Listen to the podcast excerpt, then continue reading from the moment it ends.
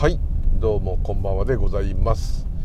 今日は、えー、2020年令和2年1月10 12日。はいすいません、えー、水曜日ですね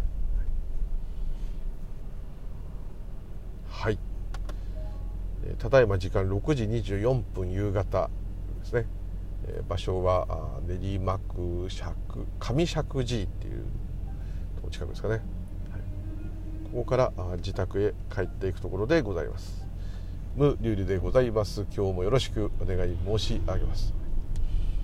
いつも大汗をかくお家の仕事だったんですけども今までで一番大汗をかかなかったですね、はい、いくつか原因はありますけれどもまああの若干楽だったと、はい、なんとこう朝行った服のまま一回も着替えてないっていうのはほとんど初めてか、まあ、年に1回ぐらいっていう感じですね。多いと3回着替える。夏は4回着替えるんですけど。はい大丈夫したね。すごいとズボンもね買えズボンもパンツも買えないとっていうぐらい汗かいちゃうんですけども、えー、今日はあタオルは変えたんですがそれだけで済んでおります。ちょっと新人の研修もあったので新人さんにやってもらってる部分もあるので、まあ、若干休憩があったというところもありますけれども、えー、その利用者さんっていうかですね介護を受けていただいてる方がですね結構こうグルメっていうかですねなんつったらいいんだろうこうすんごい辛いものとかすんごい変わったものとかを食べ一緒に食べようぜっていう方なんですね。嫌いじゃないんですけどね嫌いじゃないんですけど。で今日は、え、YouTube で、え、その方が見てですね、え、これやってみたいなって先々週ですかね言ってたんですね。でこれは絶対いつか実現させられちゃうぞと思ってたんですけど朝行って冷蔵庫のチェックするんですね。なんか傷んでる食べ物とかないかとか早くこっちこれ食べた方がいいですよとかそういういろいろ話をするんですけどもちろん夜勤の方からもね引き継ぐのでそんなにあれはないんですけどで見てたらですね、えー、大きなレトルトパックに背脂って書いてある、えー、よくラーメンにチャッチャッチャというやつね。背脂のみの 500g の大きなレトルトパックが入っていました。まあ冷蔵しなくていいものみたいでしたけどね。本来はそれラーメン屋さんとかそれを業務用って書いてありましたが買ってえー、一部こうラーメンに入れたりしてうまみを増したりとかそういうことに使うやつなんですけども、えー、その YouTube で一緒に見たのはあなんか女の子がですねそういう食べるのに強い女の子がそのラードを何袋も何袋も、まあ、溶かすんですね。ラードじゃないですラードならまでいいです。背脂ですね。で溶かすわけです。で油100%ですからもう何て言うんだろう。天ぷら揚げる前みたいなののの背脂が乗ってるみたいな感じになるわけです。でそれにだそれはスープとは言えないですよね。油オイルですね。でそのオイルに ラーメン入れて食べると。で味はなんかそういうラーメンについている味をつけると。いうやつなんですね。にんにくドバッと入れると。ということはまだ混ぜそばってよくありますね。油そばとか。そういうレベルではないですね。ラーメンのようになみなみと入った背脂100%に麺を入れると。ということは背脂がチンチンに熱くなっているところに、えー、茹でたての麺を入れると上がったみたいにちょっとなるんですね。でなるわけです。そういうすごいものをやろうぜやろうぜって言われてやってですね。その新人さんと3人で、まあ、たくさんじゃないんですけどもちょっとずつ食べてって。でスープは全部飲んだら大変だからやめようねっていう話になってスープじゃないですよね。油ですよねっていう話です。でまあそういうのでですね。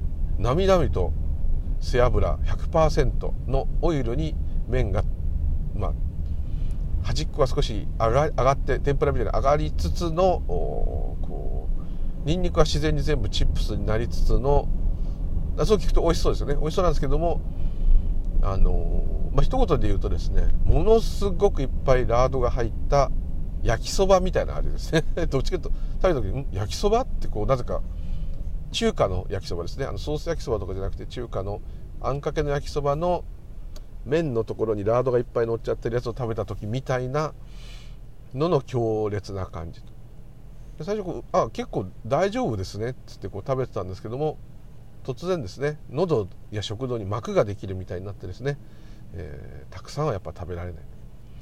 それからそのスープって言わないですね。油ですからごくごく飲むもんじゃないですね。だからそれはあのみんなやめましたね。そんな何知ってんだそんなあの不思議なお家で。で汗だくになるお家なので部屋が極厚なんですねいつも。冬でも夏でも極厚。いつでもあの中はジャングルってみんなで言ってるんですけど、まあ、極厚なんですね。湿度も高い。ですが今日はなんか思ったより暑くしなくてもご本人が大丈夫だったのでではこういう寒い季節ですからね。まだ良かったんですけど。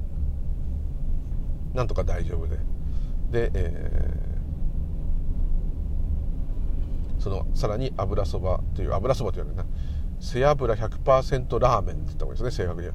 それをえー、食べてもまだ平気でしたね。これも極厚の時にあれ食べたら多分もう何が何だか頭がもう、ね、イメージしていただけると思いますけどものすごい暑いジャングルで汗だくになった状態での油ラーメンとこう思っていただければ大体イメージが湧くと思います。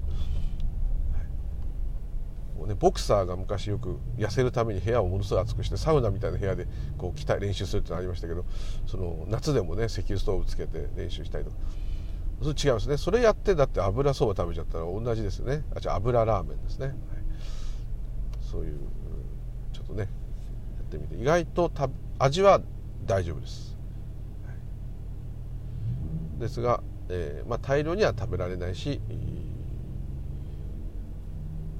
と思ったんですけどただあの背脂ですねそのでっかい 500g のパックで500円ぐらいっていうのがアマゾンかどっかで買ったみたいだったんですね。ってことはあれがちょっとあるとまあ危ないですけどねラードみたいにチャーハンの時とかうんカップ麺でも何でもなんかラーメンみたいなやったりとかちょっとあれをちょっとですよほんとスプーン1杯とか入れるとグッと味が良くなると。思いますね。見たらなんかカレーとかも結構ガバガバ入れると美味しいって書いてあるからすごい危険ですね。カレーって危険なんですよね。油がどんぐらい入ってるかあんまり分かんない。でもよくレストランとかで食べるカレーを食べるとご飯を食べ終わった後のお皿にこう油がねバーッと残ってる時ありますね。あんだけ油だくなのよということですから非常にカレーライスも危険です。ルーがすごいカロリーって言ってましたんでね。でもそれ構わず食べるからこういうボディになるんですけれども、はいえー、そんな不思議な体験をいたしました。という全然関係ない話で、えー、あれなんですけども、えーまあ、一つちょっとまたご質問いただいた中でですね、えー、どうもその特に仏教がそうなんですけどこうあんまりこう、うん、生きていることをこう喜ぶっていうかですね。うん、まあ、人生を楽しむと言ってみる。なんかそういうことをしてはいけない。またはあそういうものではないとかですね。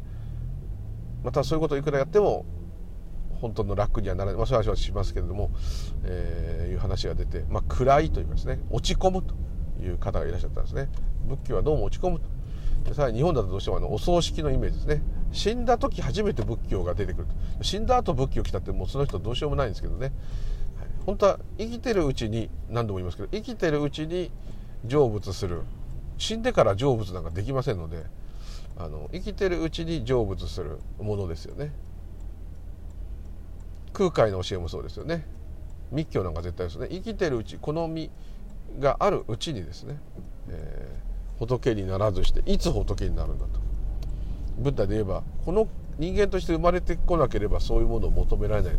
人間として生まれてきたからこそ下脱せねばならないと。もうこれはもう何兆億年だからその数なんかあの仏教語では理解できないほどの数計算できないほどの長い年月の中で起きるぐらいの奇跡だと。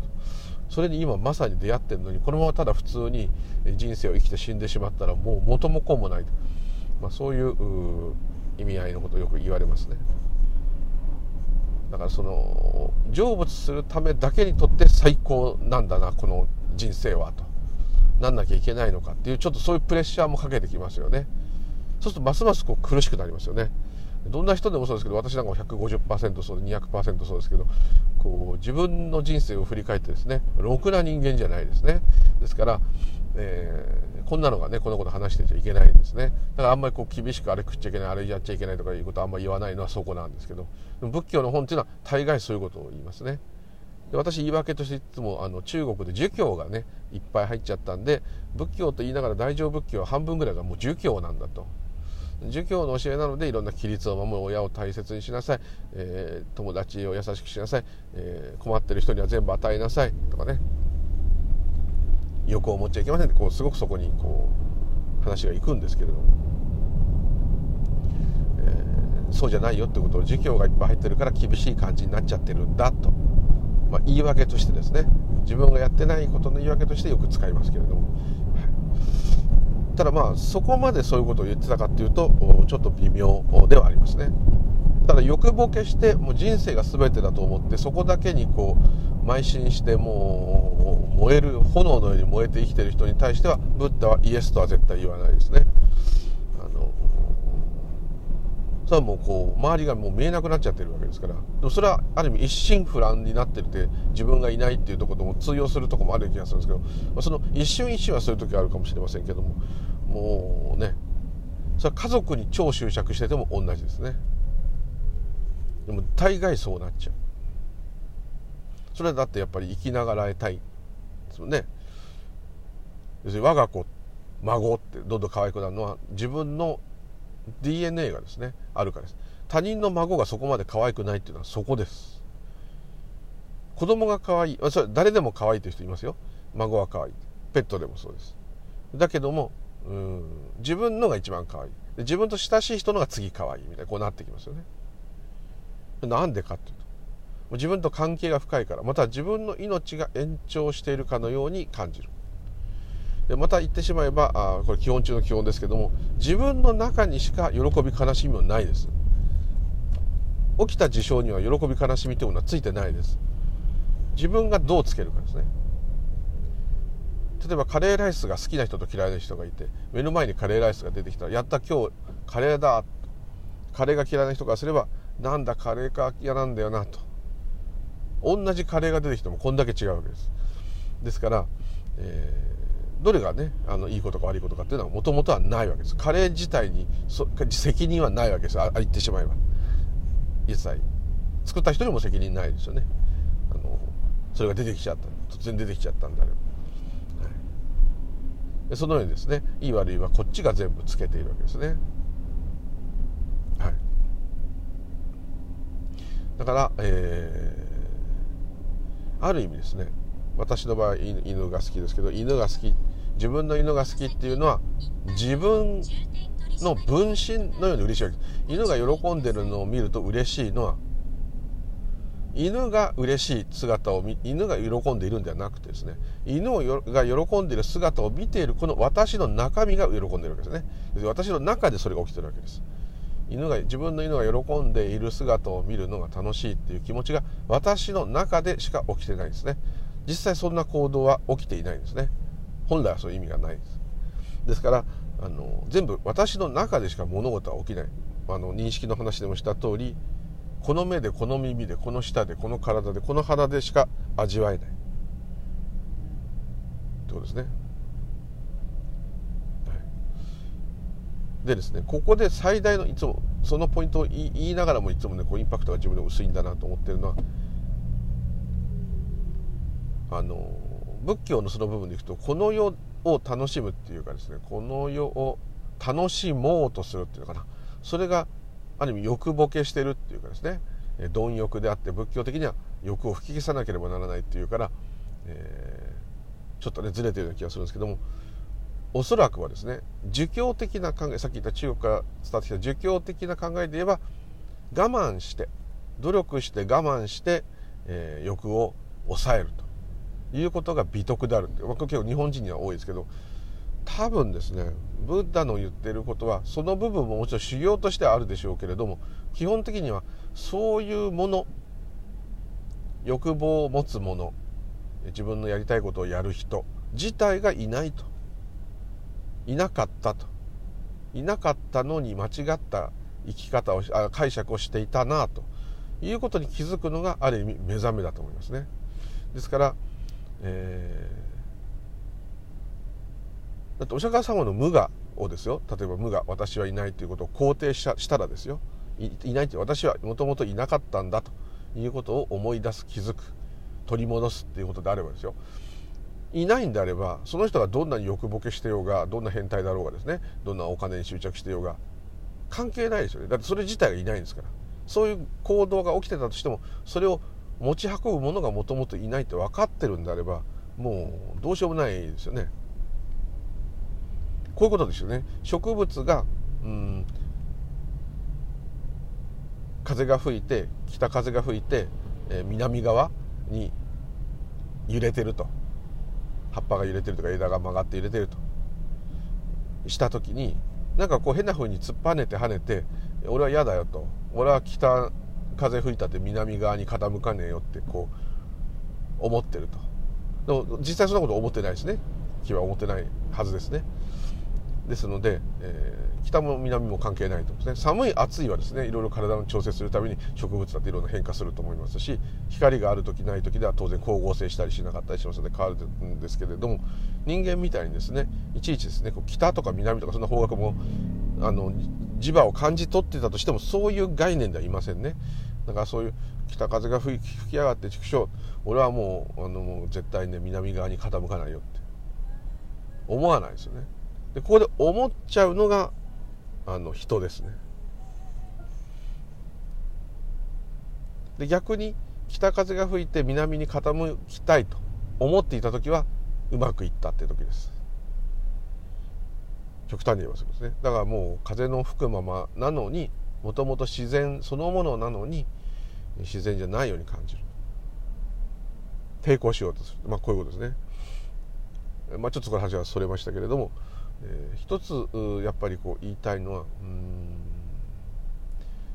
決して暗い、えー、なんかこう生きてたらることはもう恥であるということを言ってるんでは全くないってことです。でそれは儒教的な教え横を消しなさいこういうことやっちゃいけませんああいうことやっちゃいけませんっていうところでこうちょっとこうねあの重いっていうか面倒くさいっていうか、えー、堅苦しい感じになってると思うんですけどそれはもう仏教の昔からの教えとしてはそうですし日本の文化としてちょっとそういうところがありますね。ですがあそれはいいいい悪いは私は別ですよ。別ですけれどもおそらくですねもともとそういうことをする者はいない。この世にはもう極端に言えば誰もいないって言ってるわけです。個人っていうものは全く一人もいないって言ってるわけです。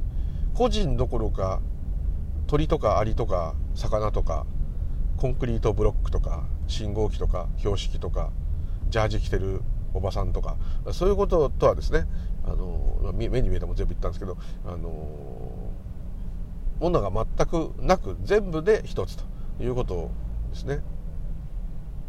なかなかそれは言葉ではもう言ってたって私そう言いながらそういうふうには気持ちにはならないですよ。個人が言ってるんですから。もしでもそれがとニルバーナであり到達点だとして到達した一部のそれが悟りなんであれば、えー、自分がいないっていうのが分かった時点でですねこの人が何しようがですね何言おうがですね極端に言いますよこんなん知ったこっちゃないって言っちゃ悪いけどそういうことになっちゃうんですね知ったこっちゃないってなるってことは知ったこっちゃないって言える私がまだいるわけですからそれはダメなんですけどそれもないんですからだってもうどうしようもないじゃないですか。で本質的にはそうなんだなって分かるとですね絶対気が楽になるはずです。まあ、それは悪いことしてきたことも全部帳消しになるぜとかねそういういろんなこと自我考えますからそうなっちゃいますけど、まあ、それそれでもいいです。それでももうしょうがないです。それでもちょっとそういう傾向はありますね。それからもう忘れては絶対ならないと私は思うのはそこではなくてですねそれそれももちろんそう楽になることなんですね。その人生というものに縛られない。もともと縛られていなかったと。ですね。自分の中でしか起きないんだと。自分の思った通りにしか世の中は見ることができないってことですね。いやそんなことないよ。他人に言われてねちょっと目があの視野が広がったなんて言ったら視野が広がったのはじゃあ誰ですかって聞けば私ですと、ね、私の中で視野が広がったんだからあなたの広がった視野であなたが見るしかない。あなたの世界以外には絶対ないでしょと。どんなに外から影響を受けたと思われるようなことが起きたとしてもいつまでたってもあなたの中であなたですと。これも前も言いましたけどあるハリウッドスターが大成功してですねえ、ビバリーヒルズに豪邸を建ててですねもう典型的なパターンです。お手伝いさんを置いてジョン・トラボルタだったかな誰だかな。少しで悟りを得たんですね。ジム・キャリーは完全にあの悟って今そういう人になっちゃいましたけど。大成功して多分サタデーナイトフィーバーとかいうのがどんどんどん大出世あのジョン・タロー・ボルタの場合はですね。で多分そういう豪邸を建ててでお家の完成パーティーとかあと周りのお世話になった人たちを呼んで家で大体大パーティーしますよね。ああいうすごいスターでいろんなそうそうたるメンバーが来てご自宅豪邸で大パーティーをやって、まあ、みんながもう帰ってですね。家族がいたかちょっとそこ分かんないですけどとにかくご本人がですねあついにねこう名だたる人を家に招いてしかもこのハリウッドにこの超豪邸ともうある意味ね世界の一つのまあ、そういうもともといる貴族とかは別としてですねこうのし上がってきた中ではもう大成功者ということでですね、えー、そのすごいでかいテラスだったかな庭だったかどっちかそういうすさまじく広い庭をですねきれいに整えられた庭園を見ながら座って、まあ、ちょっと昔だからタバコ吸ったかコーヒー飲んだか分かりませんお酒を飲んだか分かりませんけどまあ一息ついたんですね。お客さんも全部帰ってですね。はあ俺もついにここまで来たと。でポンと椅子に座った時にある理解が訪れたんですね。あれ？俺じゃん。今の人意味わかりますかね？あれ？私は私のままだ。そうなんです。だからその大スタートラボルトさんか分かりませんけど大スターはやっぱ大スターになってここまで来てもうこんなすごい家に住む身分になったんだと。俺はついにやり遂げた。って思った時に多分頭の中では全然違う自分。要するにもう昔の自分じゃないんだから全く別人のようになったスーパースターの自分であるっていう理解だったはずなのにそれらがなくなってスッと椅子に座って多分ですねなんか書いてある言葉を見るとある意味こう仏教でいう昔からヴィパッサナ瞑想いろんなことに気づ気づきの瞑想ですね。自分の体の感覚に気づいたみたいですね。なんかふと席を椅子に腰を落とした瞬間に体の疲労感とともにじわじわとですねこう体が熱くなるような喜びがあった。後喜びって多分「俺はついにやった!」って言ってる時ですよ。の後体の体温がその外から吹く風で冷えてきますね。寒かったのかもしれないです。分かんないです。だんだん冷えてきてちょっと寒くなったなと思った時にタバコだかコーヒーだかお酒だかを口に運んでゴクって飲んだ時。そういうことが訪れた。あれ？私は私のままだ。だからそこで一瞬その目覚めの意味がちょっと分かりにくいかもしれませんけども何にも変わってないってことですよ。全部自分の中で起きている、まあ、ある意味スーパースターになったっていういう映画が自分の中で上映されているだけだ。私はもう生まれたまんまこの目玉この体この口この目鼻耳体でおりますと。今のこのすごい家だなと味わってるのもなんかこうすごくなったなって考えてたのも全部こう物語の中でのお話であって、えー、この私自身の本質が何か変わったわけでは全くないんだなってことに気が付いたわけです。さすがそこスーパースターだと思ったんですけどね。これでまあ、いじきはしなかったんだけどちょっとなんか楽になったっていうか私は何を求めてここまでやってたんだろうってなったんですね。そこからよりいい演技ができるようになったって言ってました。だからある意味こう成功しようと思って頑張ってきて成功したからこそ脱力したんですよね。一気に体の力が脱ずっと緊張して頑張って俺は売れるハイスターになるんだっつってこうガーッときたやつがストーンって一回こう成功したとこで力が抜けたんでしょうね。その時に本当の自分が姿を現した。その姿を現した自分は自分が小さい頃の自分のままだったって表現してます。ってことは子供の時の自分素直な自分余計なそういう考えが入ってこない自分懐かしい自分それに戻ったんですね。でそれそれのままじゃないかと。でしばらく成功したことをいじけたわけじゃないんですよ。あのある意味こうリラックス本当にリラックスできたんじゃないですかね。じゃあ今度は人々に喜んでもらえるような演技をすればいいんだなと。思ったと。おっしゃってるんですね。すごくいいいいと思いましたね。まあ、ある程度上り詰めてその後ねいろんなあの世の中のために尽くす方っていっぱいいらっしゃいますからそういうこともあるんでしょうけどもあのまあねお金持ちになりすぎてこれはやばいっつって、え募金する方もいらっしゃるでしょうけどあのすごくその映画スターさんの体験談っていうのはピンときてあのマスクっていう映画で有名になったりしたあのジム・キャリーさんですねあのちょっと面白い顔の陽気なあの方なんかは完全に一別してからもうそういうことの語り部になってるようですね。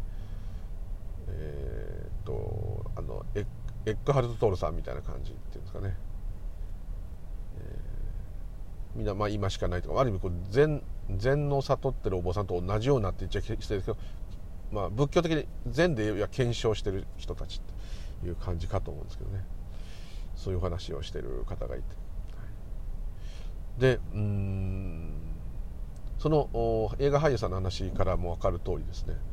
何かそういうのが分かるとうんつまんなくなるとかそういうことではなくてですね人生が全部無駄なんだっていうのは多分修行修行僧または儒教の影響が強いと思います。ですけどもあのー、そこではなくてですね本質が分かるとこの人生っていう言っちゃあれですけど人間っていう限られた狭い一人で生きていかなきゃならないっていうこの個人の感覚が崩壊する。また崩壊しないで生きていくんだけども悩み苦しみはそのままあるあったとしてもですね。でも本質はこれじゃないってことが分かってるわけです。そうするとものすごくやっぱりそれは自分にとってもう何かを宗教を信仰するとかいうのも超えたですね。仏教の話してるくせにお前何だって言うけ？ど仏教は信仰とはちょっと言い難いですね。ただ信仰みたいに仏教がなっちゃってますけどね。宗教とは本来言い難いですね。さあ何度も言う通りブッダが悟った内容を学ぶっていうのは宗教かどうかっていうところですね。それはあの観音様がどうのとかそういうことではなくてですね。縁起無我無常涅槃これだけです。これだけを学ぼうともし思ったりこれを体得したいもしくは自分もそういう経験をしたいと、まあ、経験ではないんだけど、まあ、経験をしたいと。いうふうにですね志すということが果たして宗教なのかと。いうとちょっと微妙な感じしますね。なんとか道とかにも近いですね。空手道柔道相撲だって相撲道ってそのと言うんですね。空手も空手道ですね。ちょっとそれ道？そうすると道教のタオじゃないかってちょっとなっちゃいますけどまあちょっとそっちの方が近いかもしれませんね。でちょっと脱線しましたけども人生をまあ、楽に生きるっていう言い方もしてもいいしまたはですねその幸せになるっていうと何か願望が達成するっていうふうになっちゃうんでそういうことじゃないですね。今この身このままで良かったと。良かったっていうかもうこれこれなんだと。いうとこに落ち着くんですね。どっちかというとそういう感じだと思います。で今嫌だよと。今嫌なんだって人はですねそれはちょっとまあそれは大変ですけれども、まあ、嫌なんだったら嫌なんだ嫌なんですね。嫌な嫌なんですねって言い方嫌なこと状態。で嫌な状態をなくしたいんだとなるんですけれども本当の深刻になる前にですね実際それはないんだということが分かっていればですね少し楽ですよね。少しですけど。それ頭で分かってても楽にならないですけど本当はまあ何でもいいですよ私はいないんだとかですね。ちょっと、まあ、今風の言い方になっちゃうけど本当は今しかないんだとかですね。全部今風の言い方だな。スピリチュアルな言い方しかできない。まあ分かりやすく言うとやっぱそうなっちゃうんですかね、えー、そうなってって。ね。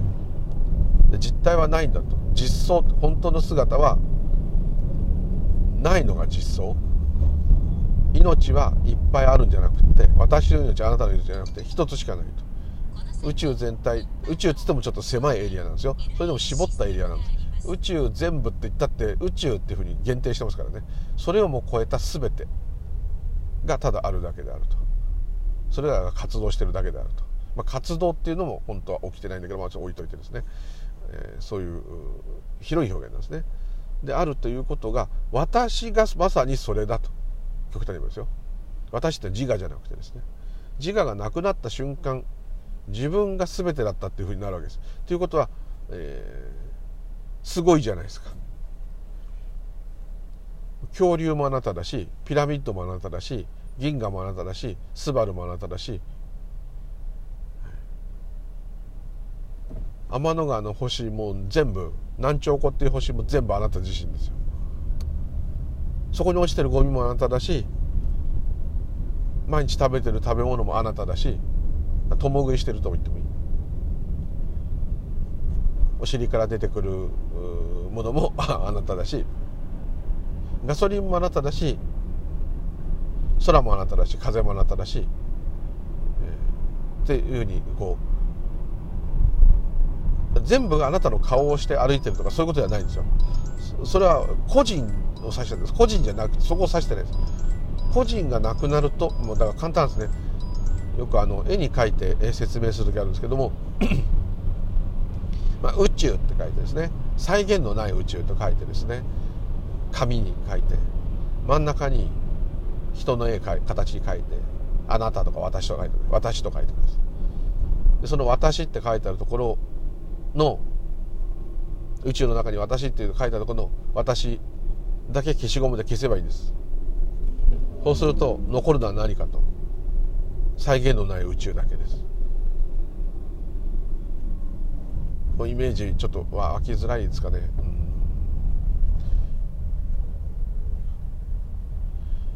うん、例えば高橋さん佐藤さん林さんいろんな人がこういっぱいいていろんな名前の人がいてアメリカ人イギリス人などがいっぱいいてアフリカ人とかいて人食いザメとかスズメバチとか白クマとかいて何でもいいです。いっぱいいて。もう会ったことないなんとかなんとか宇宙人なんとか火星人なんとかいっぱいいてもうよく分かんないぐらいいっぱいいてそこには石ころだとか髪の毛だとか草とかガードレールとかビルとかユニットバスとかあっていろんなものがあるわけですけどその中に私って人を置いといて当然さっき言った高橋さん佐藤さん林さんとか適当な名前そういう人たちもいて。だけど私っていうのを書いてる時点では私と林さん私と高橋さん私とアメリカ人私と白熊私とビルディング私とガードレールってなっちゃってますね。でその世界から私だけを消しゴムで消すとあなたの肉体は残ってていいんですよ。人型書いてあって真ん中に私って書いてあったら私だけ消せばいいんですよ。その私の肉体があろうがなかろうがですよ。私っていうのが消えた瞬間にその画用紙目いっぱいそういうのが書いてあったんであれば画用紙全部があなたってことになりますよね。だって消えちゃうんですから。そういうことです。極端にもう無理やりな表現ですけど。そうするとどうですか？ちっぽけな一つのうん個人と思っててもう風吹けば死んじゃうような。死んじゃうってことは大きいですよ。私ですから。それ私っていうのがいなくなった瞬間に体があろうがなかろうが何だろうが全体になっちゃってるわけですから。死ぬってことはないですよ。だから生まれてきてもいないってことです。だって全部なんですから。ちょっとものすごく強引だねって思われちゃうと思うんですけどもう本当にそうなんですね。生まれてきてないですから死なないですね。なぜならあなたという子がないからですね。子がない代わりに全てがあるわけです。だから個人的な感覚になるとちょっと私が全部みたいにこう自分のことをこう思っちゃってこう考えちゃうから変になっちゃうんですけどもう自分が宇宙そのものなんです、まあ、それしかないと言っても。もともとそれしかないんで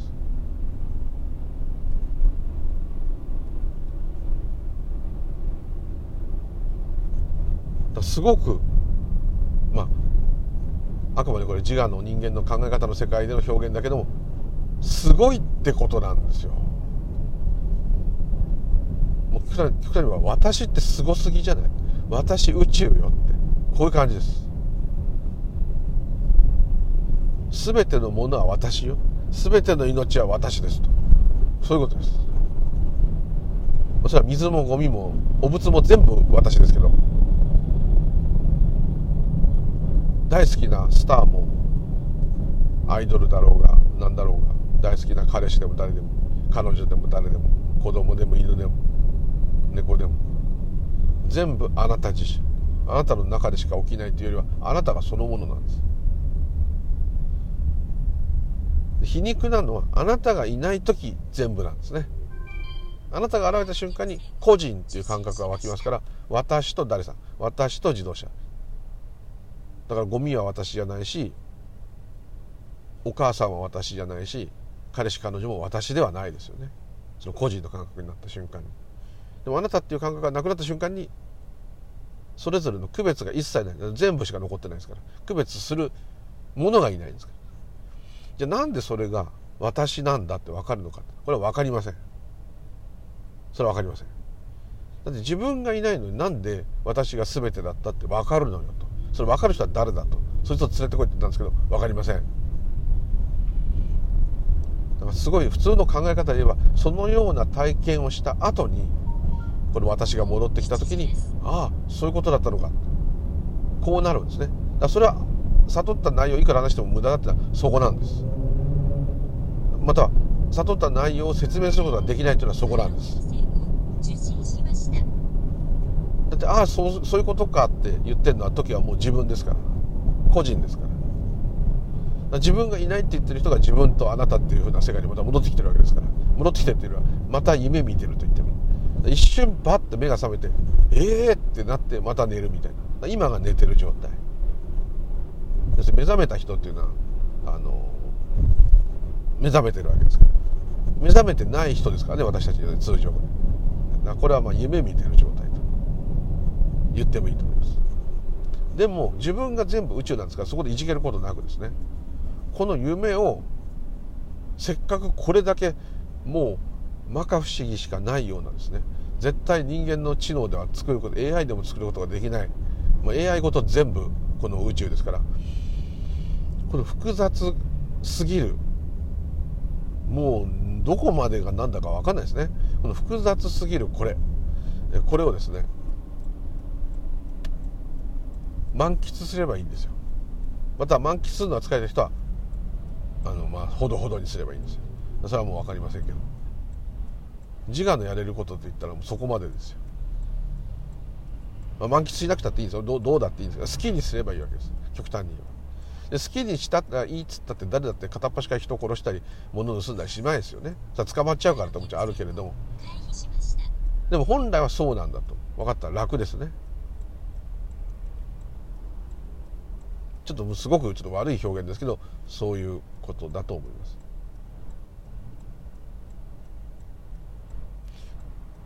それをちょっとでもねかいつまんででもちょっとでも何か体験してたとしても結局今日の油そばは油そば油ラーメンは胃がもたれるねっていうところなんですね。これでいいんですよ。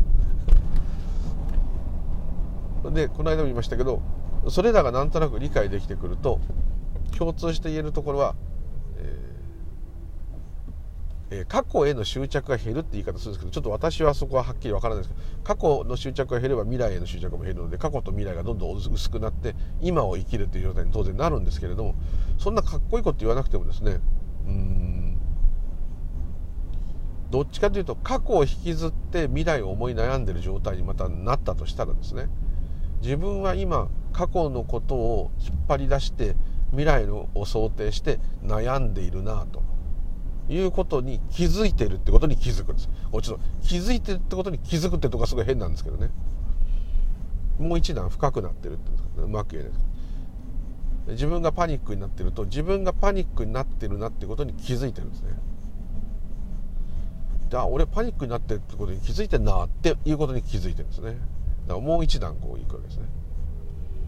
だからパニックになってるっていうところはもうどうしようもないんですけれども起きちゃうんですけれども、えーそれに気づいているっていうことは冷静な何かがもう一人いますね。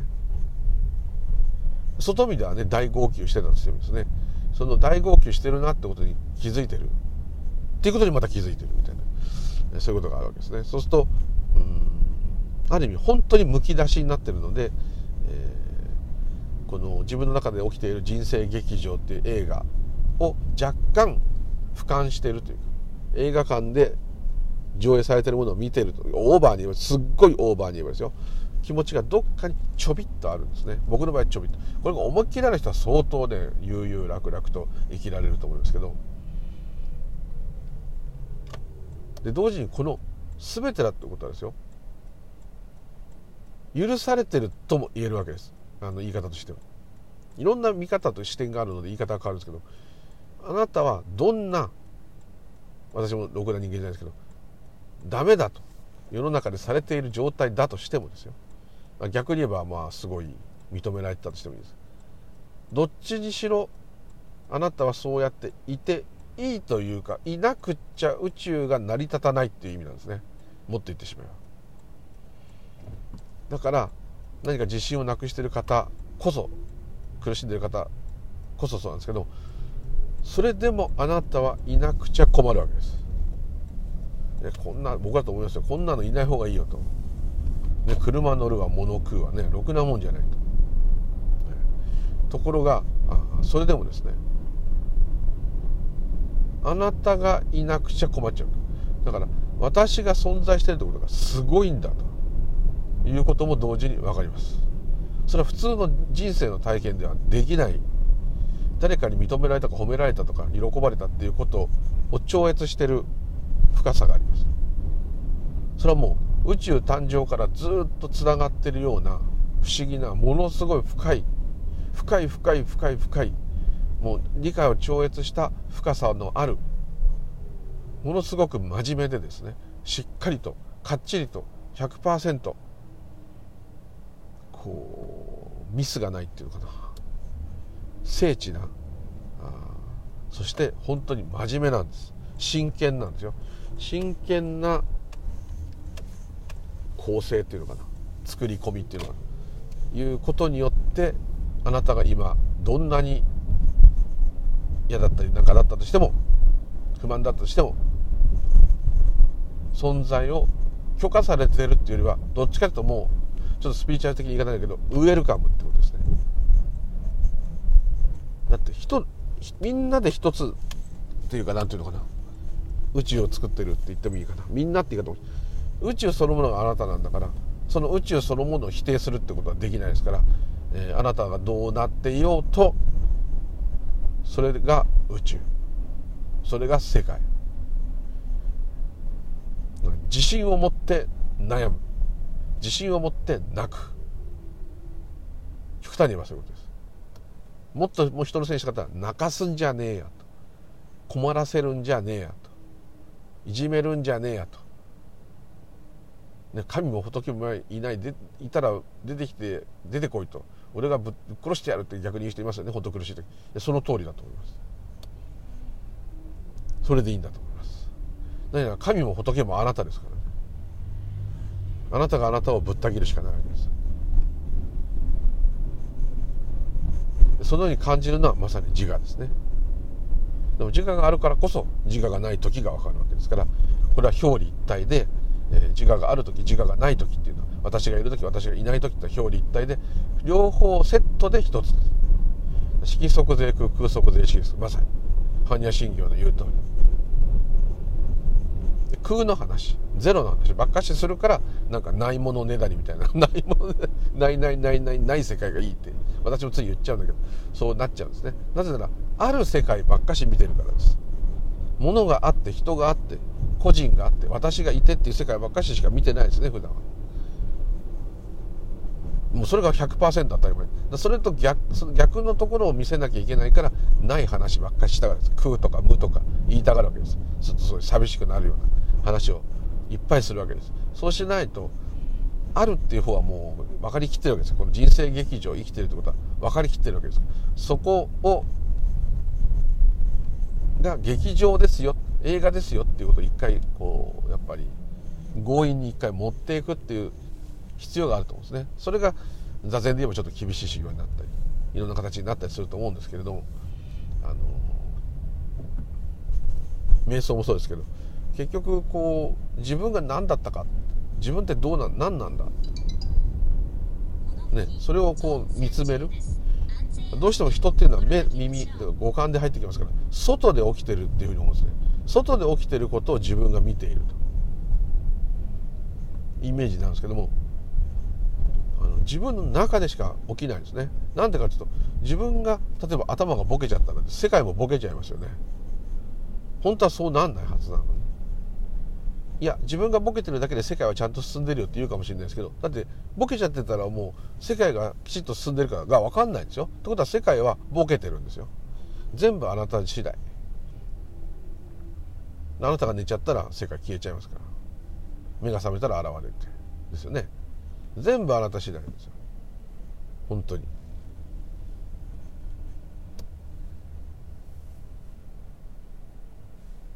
ですから宇宙があなたってのはそういう意味ですね。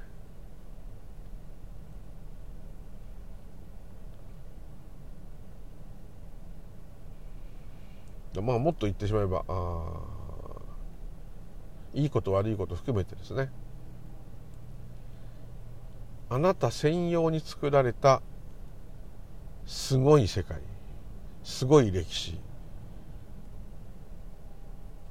もう理解を超越した世界。それがあなたのために今巻き起こっているということですね。でそのあなたが許可されている限り存在しているわけですからその存在を支えるためにああくまでこれ考え方の世界ですけど食べ物になったり空気になったり水になったりいろんなものそれもあなた自身ではあるんですけどもそれをじゃあ命と言ってもいいし仏と言ってもいいし神と言ってもいいかもしれない。そういうものがバックアップしながら。だってもう食べ物なんて命を捧げてるわけですよ。個別の命と考えたら。普通で考えたらできないですよ。あの食卓は前も言った通り遺体遺体が並んでる世界ですよ。いろんな生き物の遺体がいっぱい並んで、ね、親子丼なんて名前で言ってみてくださいよ。これ人間で考えてください。親子丼なんて。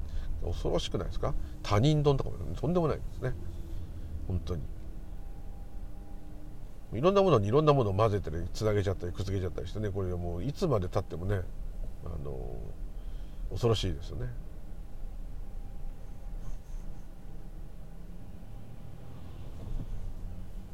ですからもうそう思ったらやっぱり自然にやっぱり感謝が出る。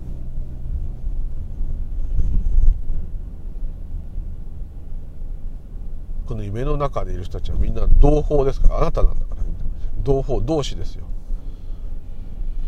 同志が命を張ってあなたを維持させようとしてると思えば自然に感謝が出ますよね。この世は素晴らしい。思わなくてもいいんですけどもあなた自身だということです。あなたはピラミッドだしあなたは宇宙。これは本当絶対本当です。その他にそんな世界はないんです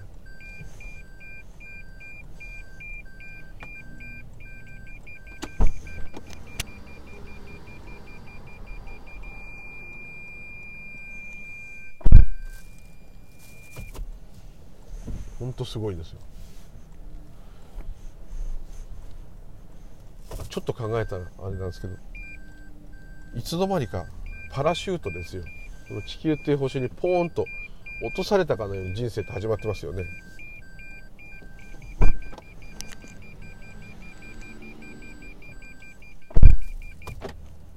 何か頼んだ記憶もあるかないかも別にして。もうトーンと世界が始まっちゃったもんだからこれをやるしかなくなっちゃってますよね。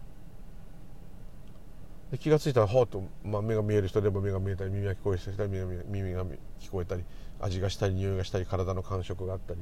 しますよね。いつの間にかですね。いつの間にかもうあなたは何ちゃんです。学校行きなさい。あなたは何ちゃんです。働きなさい。あなたは男です。女です。親です。子供です。学生です。社会人です。年取ったらあなたは老人です。でねこうずっと。でもその前にですねいつこの世界にポーンと出てきたかっていうとこは全くないがしろにされてるのになんとなく毎日電車乗ったり通勤したり通学したりするわけですね。これはね納得いかないです絶対やっぱり、はい、おかしいですもん。人間のルールで言えば。なんか理由をつけてくれなかったら普通やんないですよ。こればっかりはもうこうなっちゃってるんだから自動ねベルトコンベヤから自動的にもうこれやんなきゃいけないみたいにされちゃってますよね。で例えば受験であなたいい学校行きなさい受験勉強しなさいって言って勉強してる人がね気づくか分かんないですけどふとなんで俺こんなことやってんだろうって。何この手に持ってるペンペンは何このペンは。何このこの教科って学問ってこれ何これ勉強って何これってなって。待てよなんで勉強なんかしなきゃいけないんだろう。その前にこれ俺が何だか分かんないのにもうガーって時が流れていつの間にか勉強してるぞと。こんなの何だ誰が決めて誰が命令して誰がどうなってこうなってんの？そこがもう分かんないのになんでこんなことやってたんだろう？とだいつの間にかもうその人生劇場が100%の世界のみになってるんですね。である人はそこでですね「おや？ちょっと待ってよ」と「俺気が付いたらこうやって生きてきたけどうん？もともと何で俺はこんなことしてんだ?」って「なんで人やってんだ?」とか「人間やってんだ日本人やってんだ」って？いう基本にもし帰ったらですねやっぱりそしてその疑問が膨らんじゃったらですね何かしらやっぱ答えを見つけなきゃとなるんだと思います。その答えは全てが自分だったと。自分がまさにその壮大な宇宙のドラマそのものだったということですね。っていうところでちょっと少しポジティブな話しようかなと思ったんですけどめちゃくちゃになっちゃいました。はい。どうもありがとうございました。またよろしくお願いいたします。ムーリュウリでございました。では、失礼いたします。